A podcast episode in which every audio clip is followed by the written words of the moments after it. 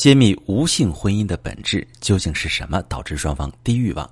你好，这里是中国女性情感指南，我是许川，用心理学带你找到幸福的方向。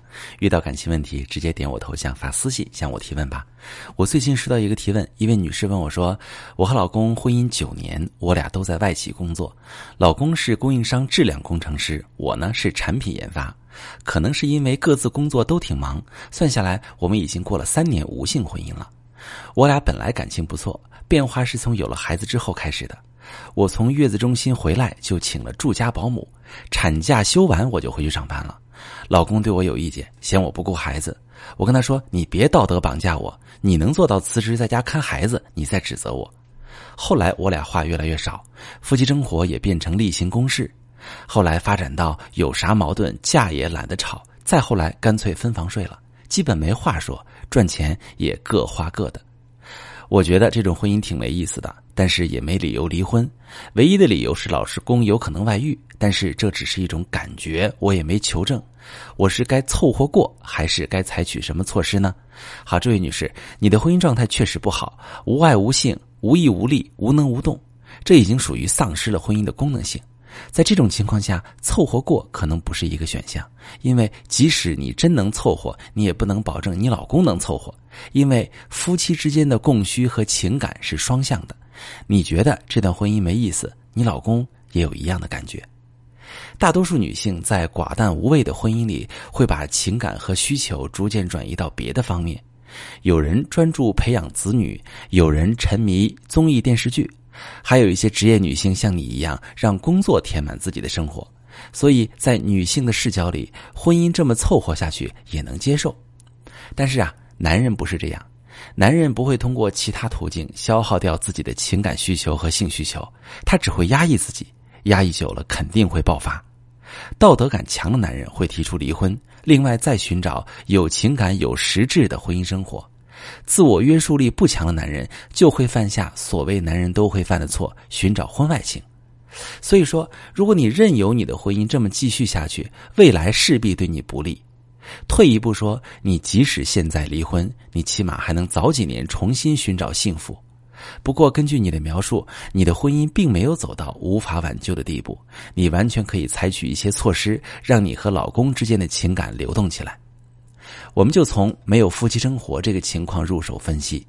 有数据显示，国内百分之七十的中年夫妻都处在无性婚姻的状态。我接待过不少这样的来访者，他们有的说都老夫老妻了，觉得没有夫妻生活正常；有的说平时上班看孩子，两个人都很累，对亲热这件事儿心有余力不足；还有的说平时相处互相看对方哪儿哪儿都是毛病，哪能提得起兴趣过夫妻生活。其实，夫妻生活显著减少甚至没有，跟老不老、累不累、有没有矛盾没有直接关系，它是双方交流不畅的结果。就拿你的情况来说，你之前生完小孩复工之后，老公和你发生分歧，他指责你不顾孩子，你给老公的反馈是：你做不到的事儿就别要求我。从你们俩的交流模式上可以看出，你和老公的关系是对手，不是队友。你们俩在做决策时，很少考虑对方的需求和感受，各自为政，以指责、说服等方式为自己赢得决策权。那队友的交流模式是怎样的呢？就是面对一件事，聊聊各自的想法和解决思路，两个人都去理解对方的出发点，本着互相尊重的原则协商达成共识。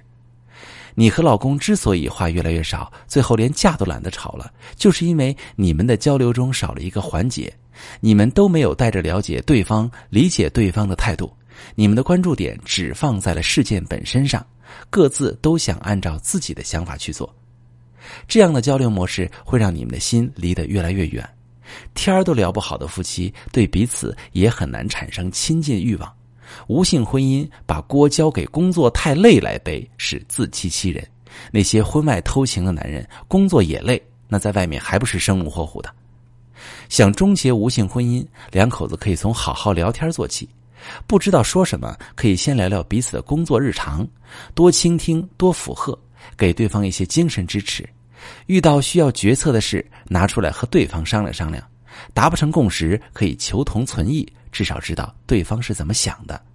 另外，像五二零这样的节日，也可以有点仪式感，和老公到恋爱时经常去的餐厅过个二人世界，每天晚上休息时互道一声晚安。别觉得这些是例行公事，其实夫妻间比例行公事更可怕的是不再例行公事。无论是精神上的爱，还是身体上的欲望，其实都与日常交流挂钩。爱的匮乏和低欲望都是交流出现问题的表现。如果正在听节目的你，你和老公正处在有名无实、无爱无性的婚姻中，你不知道怎么改善，或者老公已经有了背叛家庭的情况，你不知道该怎么办，可以把你的情况发私信详细跟我说说，我来帮你分析。我是许川，如果你正在经历感情问题、婚姻危机，可以点我的头像，把你的问题发私信告诉我，我来帮你解决。如果你的朋友有感情问题、婚姻危机，把我的节目发给他，我们一起帮助他。